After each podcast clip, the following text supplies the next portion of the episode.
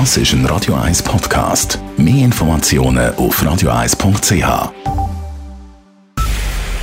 Es ist 9 Uhr.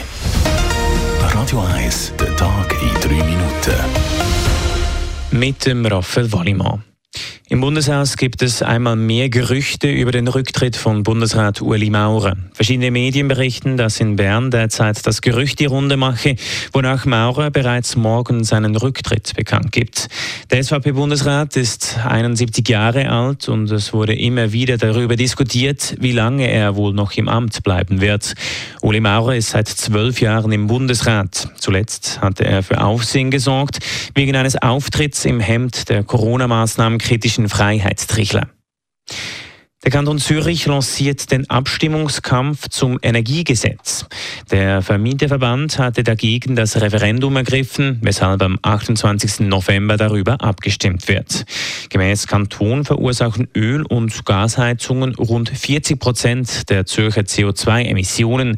Das werde sich ändern müssen, sagt Baudirektor Martin Neukomm heute an einer Medienkonferenz. Das Energiegesetz ist für den Kanton Zürich die wichtigste Vorlage im Klimaschutz von dieser Legislatur. Legislatur. Es geht darum, dass wir die 120.000 Öl- und Gasheizungen, die wir heute noch haben im Kanton Zürich, die im Betrieb sind, dass man also einfach jedes Mal, wenn eine Ölheizung kaputt geht, die ersetzt mit einer erneuerbaren Lösung.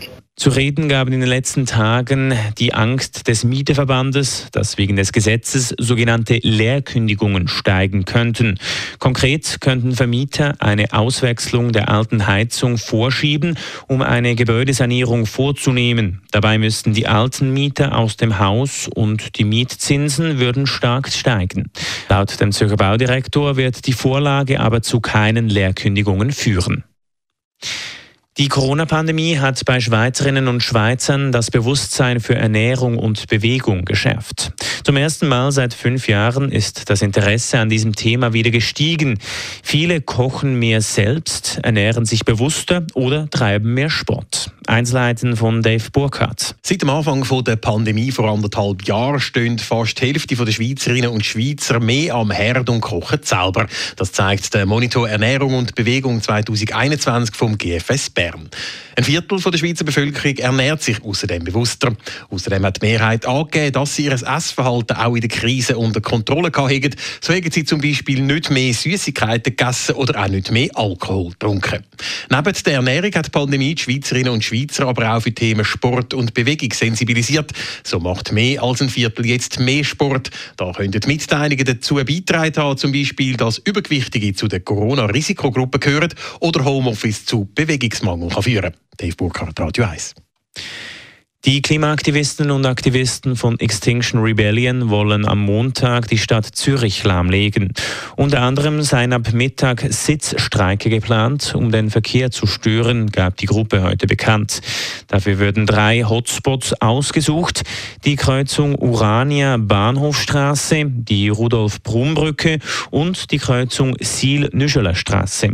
Man sei bereit, sich verhaften zu lassen.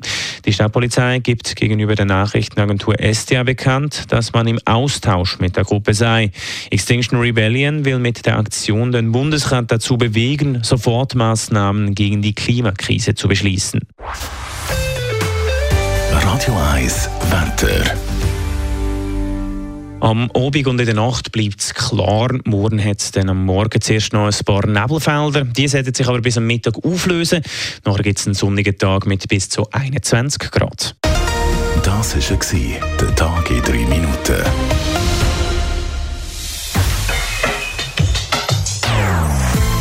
Non-Stop-Musik auf Radio 1. Die besten Songs von allen Zeiten. Non-Stop.